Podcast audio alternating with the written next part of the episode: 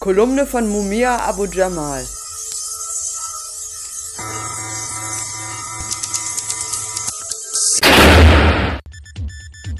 The policy of death. It has happened again and again and again and again and again. A cop arrives on a scene. An order is barked or oinked. And in a flash, a person is dead. More than likely, a dark person. A black person. In Oklahoma und North Carolina ist es schon wieder passiert. Und es passiert wieder und wieder und wieder und wieder. Ein Cop erscheint an irgendeinem Ort, schnauzt oder grunzt einen Befehl hin und im nächsten Moment fällt ein Mensch wie vom Blitz getroffen zu Boden und ist tot. In der Regel ist es eine dunkelhäutige Person, eine schwarze Person. Augenblicklich wird Sprachkodex aktiviert, wie er typisch ist für Polizisten, sobald sie mit den Medien zu tun haben. Er basiert auf Entpersonalisierung.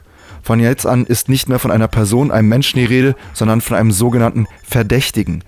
Und was soll schon der oder die Verdächtige verbrochen haben? Zitat, er hat die Anordnung nicht befolgt. Oder Zitat, sie haben sich nicht gefügt, als ich ihr befahl, ihre Zigarette auszumachen. Also hat er oder sie den Tod verdient? Wegen Gehorsamsverweigerung? Gehorch oder stirb. Runter auf den Boden, weil du ein Verdächtiger bist. Verdächtig wegen was? Spielt das noch eine Rolle? Die Gründe sind beliebig. Kein sogenannter Verdächtiger hat das Recht, Nein zu sagen zu den Anordnungen von Polizisten. Niemand hat diese Freiheit. Niemand, der schwarzer Hautfarbe ist. Polizisten, die wie miese Totschläger-Nazis handeln, treffen täglich solche verhängnisvollen Entscheidungen. Tag für Tag. Die sogenannten Verdächtigen sterben, ihre Familien müssen unter Tränen ohnmächtig zusehen und nichts passiert. Warum? Weil niemand gestorben ist. Nur ein Niemand. Wieder ist es nur eine dunkle Seele, die gestorben ist in den Vereinigten Staaten von Amerika, dem sogenannten Land der Freien. Ein Niemand, nur ein Verdächtiger, einfach nur mh, hm, ein sogenannter Nigger.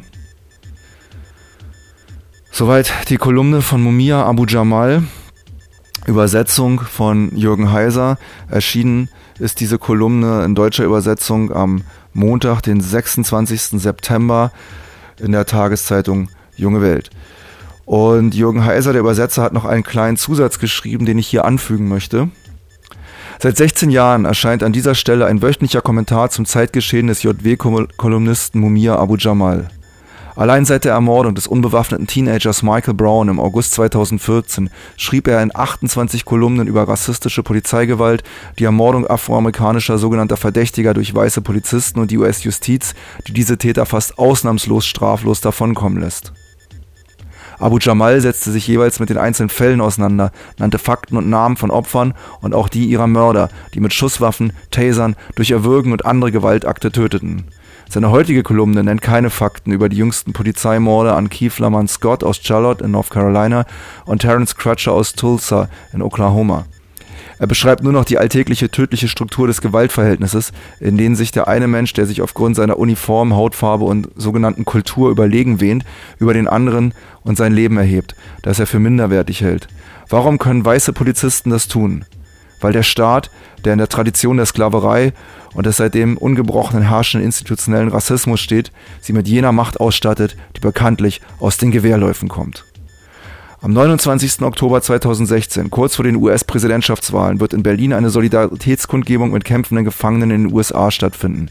Weitere Informationen www.freedomallberlin.blogsport.de From imprisoned nation, this is Mumia Abu Jamal.